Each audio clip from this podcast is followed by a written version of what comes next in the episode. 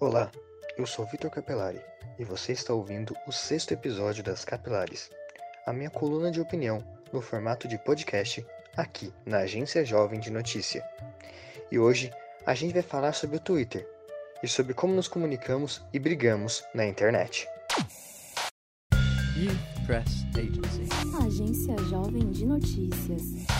Agenzia di stampa giovanile. Agencia Joven de Noticias.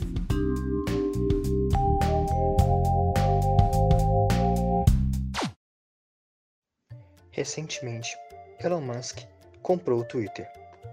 E não foi o valor exorbitante da transação que chamou a atenção das pessoas, mas sim a preocupação com a postura que a rede social pode passar a adotar daqui para frente. O Twitter, até o momento em que gravo, possui alguns filtros para impedir a proliferação de alguns tipos de conteúdo. Agora, com a compra, a preocupação é que esses sejam eliminados em nome de uma dita liberdade de expressão. Hannah Arendt explorou a construção do mal disfarçado de cotidiano, pois depois de banalizar o mal, se torna muito mais fácil praticá-lo. Vou exemplificar o conceito da banalização. Em algumas culturas, por exemplo, não é normal abraçar, já em outros lugares é algo mais normal. Só que a banalização do mal, do qual fala Hannah Arendt, não trata de abraços.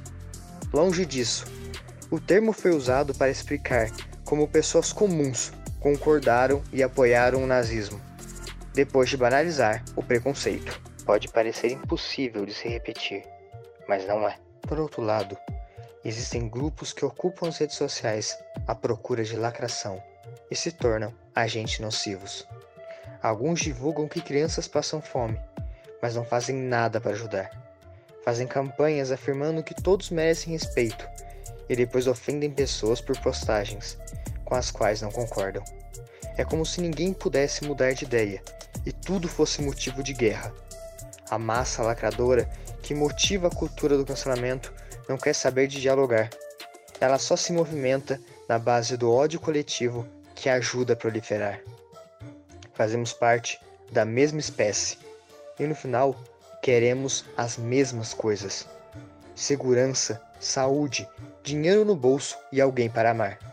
Mas agora que todos têm direito a falar, nos perdemos no ódio, tentando destruir reputações para nos sentir melhor, por seguir alguém ou para ganhar seguidores ou dinheiro.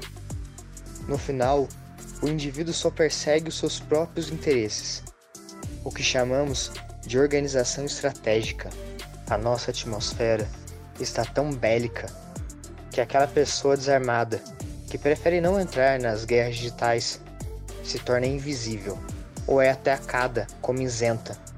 Um termo que parece ter se transformado em ofensa, já que todo mundo precisa ter sua opinião de especialista sobre todo e qualquer assunto. Por isso, eu resolvi entrar nessa guerra, pelo diálogo, com a proposta de assumir uma ação comunicativa. Precisamos discutir, mas no real sentido da palavra discussão, apresentando argumentos e buscando alcançar objetivos que sejam bons para todos. Nossos primeiros passos para uma comunicação não violenta passam por nos colocarmos à disposição para conversar com o coleguinha, sem ofender, em atos e palavras. Precisamos entender que brigamos enquanto os corruptos de quaisquer ideologias somente assistem e seguem seus planos. Devemos parar e buscar saídas coletivas. Fico por aqui. Se você gostou, compartilhe com seu amigo e amiga. Ajude essa mensagem a alcançar o maior número possível de pessoas. Eu volto em breve com mais capilares. Você acabou de escutar a Agência Jovem de Notícias. Quer mais? Acesse o nosso site agenciajovem.org e nos siga nas redes sociais.